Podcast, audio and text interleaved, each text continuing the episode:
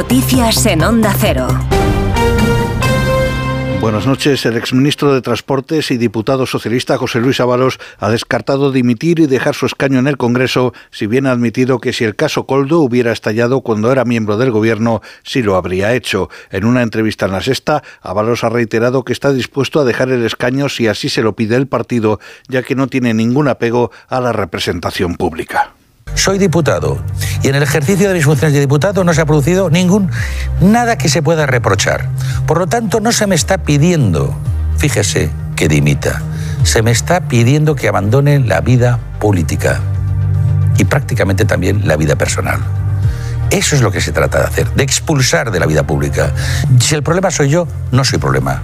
El vicesecretario de Coordinación Territorial del Partido Popular, Elías Bendodo, considera que los protagonistas de los primeros 100 días de Pedro Sánchez como presidente del gobierno son el chantaje de Carles Puigdemont y la corrupción por el que ha denominado caso Ábalos, que está indignando y avergonzando al conjunto de los españoles. Bendodo ha asegurado que el presidente Sánchez tiene que dar explicaciones sobre este caso de supuesto cobro de comisiones ilegales por la compra de mascarillas para administraciones públicas. Lo único que no cuela aquí, lo único que no cuela es que el presidente del gobierno, que es el que más información tiene en este país, no se enteraba de nada. Eso ya no cuela. Eso ya los españoles no nos lo creemos. Sánchez acordado dijo que no sabía nada de las mordidas y las fiestas con prostitutas del caso del Tito Berni, diputado, a unos escasos metros de su escaño, ¿eh? A escasos metros de Sánchez cometían los delitos, la trama del Tito Berni.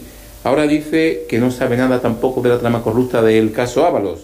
Los forenses del Instituto de Medicina Legal de la Generalitat Valenciana han finalizado las autopsias practicadas a los 10 cuerpos encontrados en el edificio afectado por el incendio del jueves, aunque tres de ellos, debido al estado en que se hallan, deberán pasar a un estudio antropológico. Ayer se guardaba un minuto de silencio en la plaza del Ayuntamiento de Valencia, en el que estaba presente el líder de la oposición, Alberto Núñez Feijóo. Pienso que en los momentos complejos es cuando se ve realmente el compromiso con el servicio público.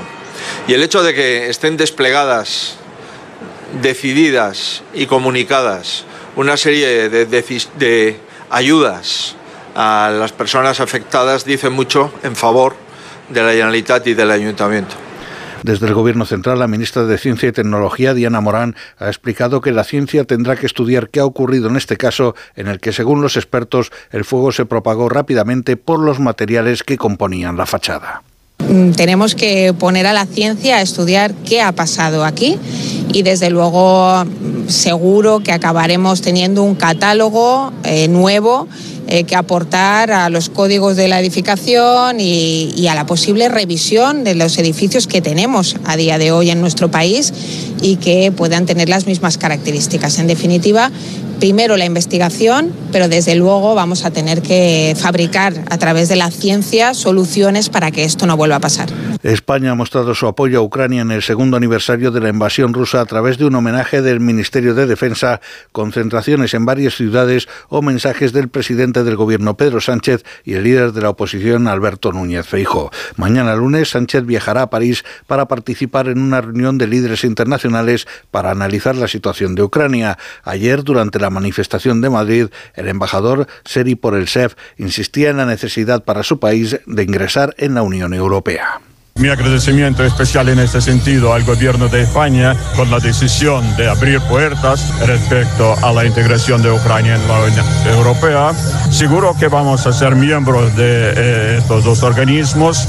Estamos a camino y cuanto más pronto posible mejor. Entre tanto, las autoridades rusas han entregado finalmente el cuerpo del opositor ruso Alexei Navalny a su madre. El político ruso falleció el pasado 16 de febrero en una prisión de Siberia. Es todo más noticias dentro de una hora y en ondacero.es. Síguenos por internet en ondacero.es.